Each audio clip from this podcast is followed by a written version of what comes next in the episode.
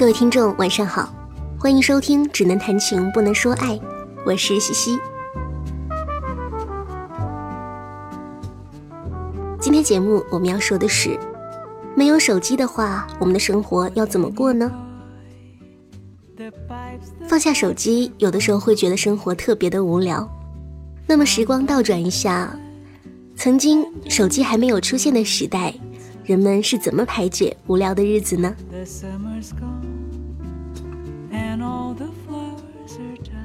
今天我们要分享的这篇文章来自马东，标题是《没有手机的时代，人们如何排解空虚》。接下来一起听这篇文章吧。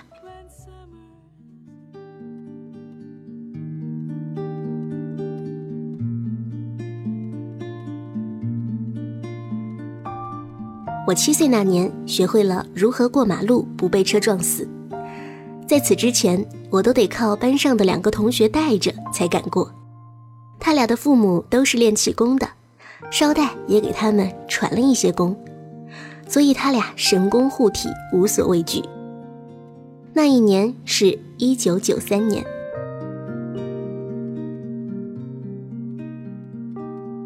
一九九三年，中国人民的业余文化生活相当苍白。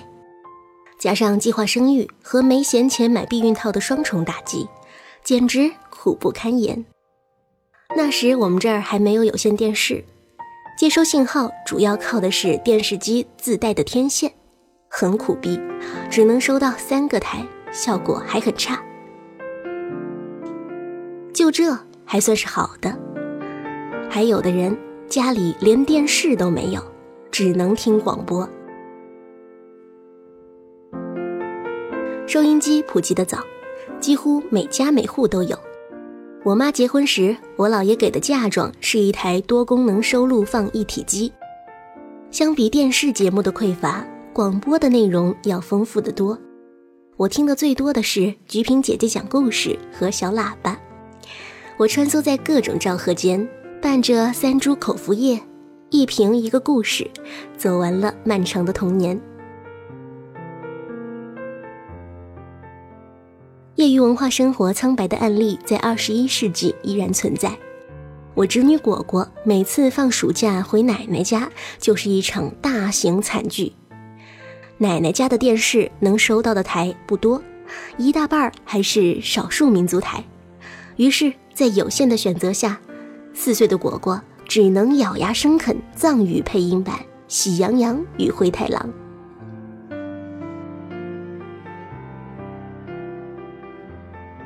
一九九三年，我们这儿大多数家庭刚开始装座机，但一部分先富起来的大哥已经用上了移动电话大哥大。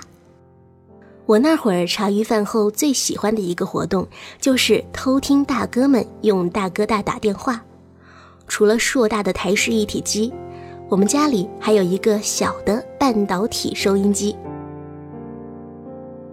我有一次用半导体调台。一对儿瞎调后，收音机里出现了一个男人的声音：“晚上我不回去吃饭了，不用等我了。”然后一个女人说：“知道了，少喝点儿。”这个神奇的事情彻底震荡了我幼小的三观，甚至有一种偷听敌台的感觉。从那以后，我一有空就疯狂的调台，慢慢的。技术也越来越熟练了。一开始要好几分钟才能找到一个电话，到后来几十秒就能找到一个。那会儿电视里老演国产谍战片，我幻想着通过调台找到某个国民党潜伏特务，举报给公安局，保卫祖国。然后我因为立下奇功，被调往国家情报机关工作，从此就不用上学了。我每天召集附近的小伙伴们一起躲在一个没人住的大院里调台听电话。日久天长，远近闻名，有一些别的地方的小闲逼也跋山涉水跑过来听。大家都传，电影院后面有一个小子能偷听别人打电话。名声大了，我开始感觉不对劲儿了，不知道是受了什么影响。我七岁时有了很强的法律意识。那会儿可还没法制节目呢。我站在科技与道德的边缘，仔细琢磨。偷听别人打电话应该算是违法行为吧？长此以往，人多口杂，迟早有一天会传到公安局。还没等我立功呢，先把我抓了。另一方面，本地没有少管所，我肯定会被送往外地。外地的饭吃不惯，正是长身体的时候，吃不上就长不高，以后上了社会也难立于人前。算了算了，我就此作罢。再有人来问，我就说半导体坏了，听不了了。慢慢的，大家就把这个事儿给忘了，我也忘了。但这么多年，我对小时候玩调频广播时那种神神秘秘的气氛一直念念不忘。我一直觉得广播是一种很有想象力的东西，尤其是在谍战方面，简直就是艺术。好在朝鲜人民还没有忘记他。去年十一月五号晚上十一点。平壤广播电台一个播音员声称，向第二十一号探险队员布置远程教育大学的化学复习作业，并念出第二十五页第六十三号、第七百五十三页第九十六号、第二十六页第十二号等一连串数字。据韩联社报道，朝鲜在二零零零年停止暗号广播后，于去年突然重启。上了初中以后，开始广泛的听流行歌曲。那会儿听的是磁带，家里有钱的买个随身听来听，没钱的用假装买来学英语的复读机来听。再穷不能穷教育，谁还没个复读机？但总体上，社会主义阶段的小孩都没钱，所以一般情况下是大家都买不同的磁带，换着听。偶尔遇到一些绝世金曲。就直接翻录下来，自制私人精选集。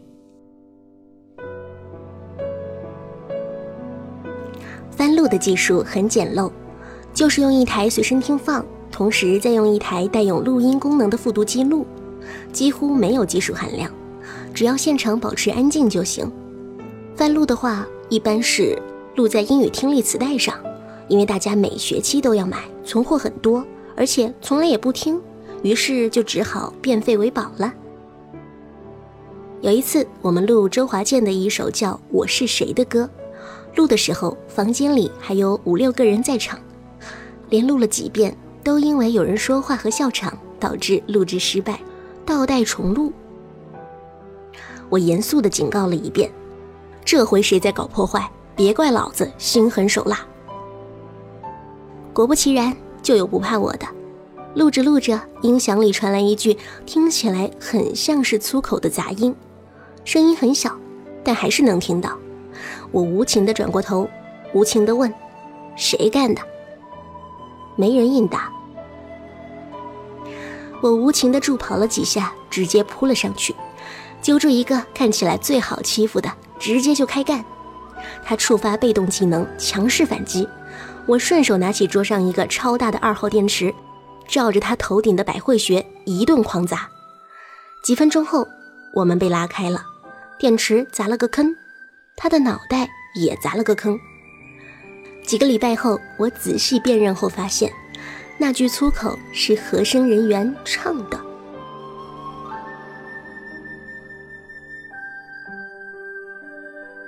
听歌终究是单方面的排解，作为脑海辽阔、心潮荡漾的智人。填补生活空虚的最好办法还是社交。二十一世纪的社交归根结底是为了射精，相比之下，二十世纪就单纯多了。那时候的青少年没有手机，也没有微博和微信，社交的主要手段就是写信。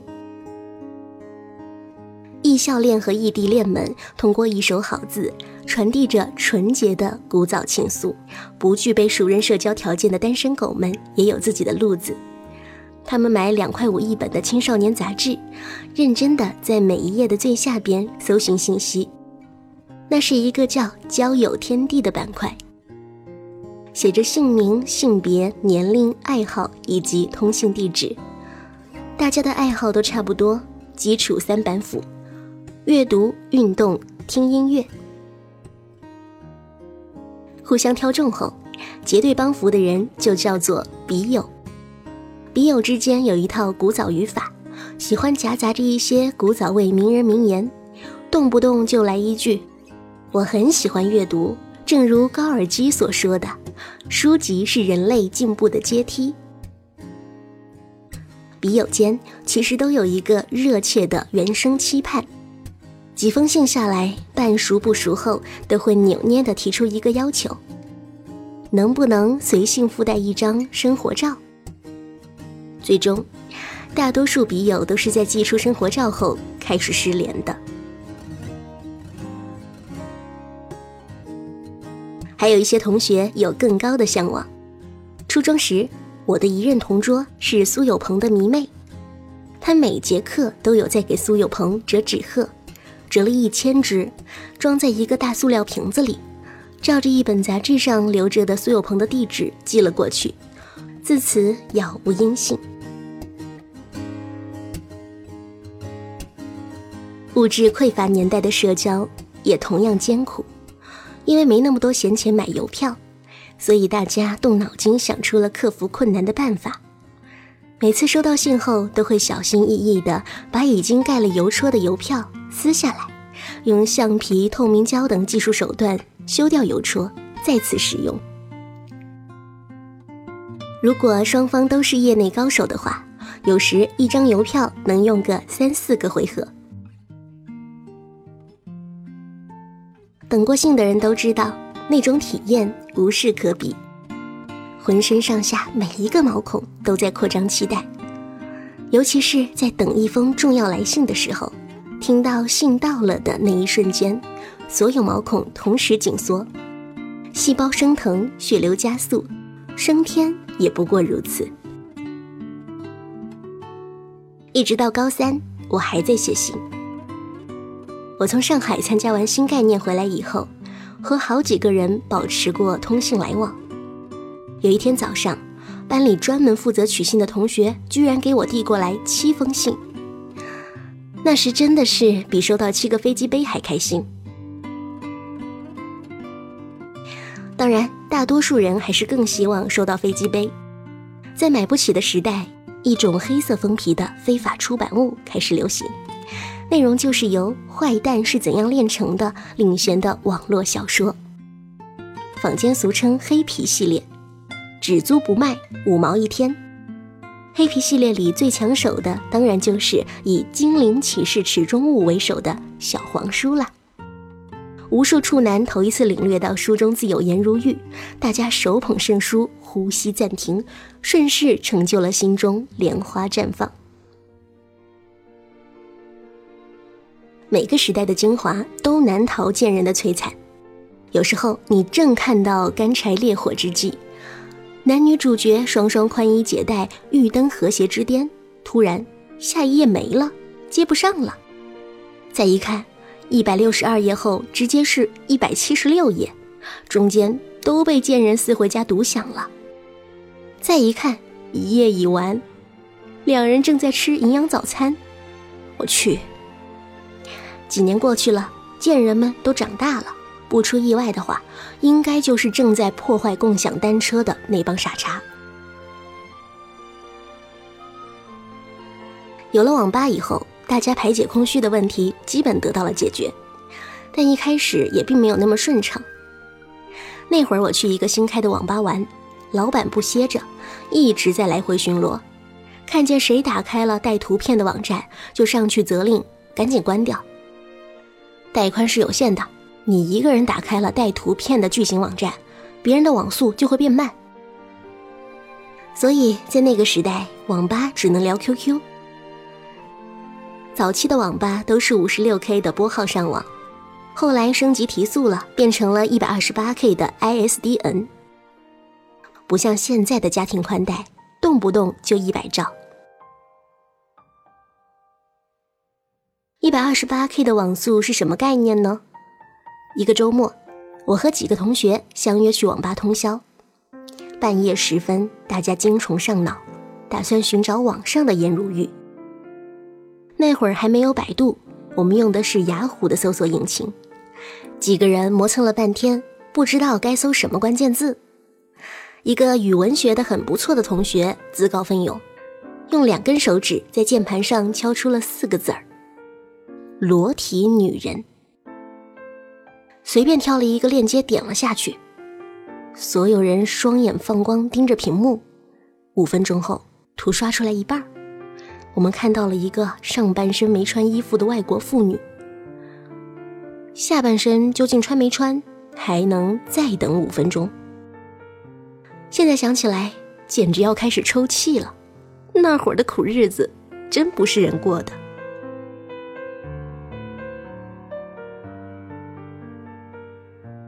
大学刚毕业的时候，我在博客上写过一句话：“好在信誉每天周而复始，好在 iPhone 不断五六七八。”在智能手机和移动互联网垂直起飞后，全体人类的生活都升腾了。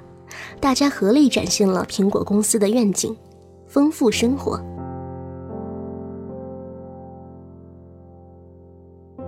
我怀念那个写信听广播的时代，但并不留恋。就像二十年后的人们怀念今天这个古早智能手机的时代一样，他们也不会留恋。按 BBC 纪录片的套路解说词来说，就是人类对未来无限期待。推动着历史的车轮滚滚向前。最后，我简单再说两句。我从不怀疑一个贫乏时代里的贫乏之人，有一颗向往品质的心。我以前发过一条微博：小明从小就很注重生活品质，深知生活很苦逼，需要好耳机。高中时，他在学校门口精品屋买了一条十五块钱的店长推荐原单松下耳机，去网吧搜了两个小时包耳机教程，下了二十首专业包机音乐，回家用纽曼 MP3 不间断播放四十八个小时，才开始正常使用。好吧，今天我承认，小明就是我。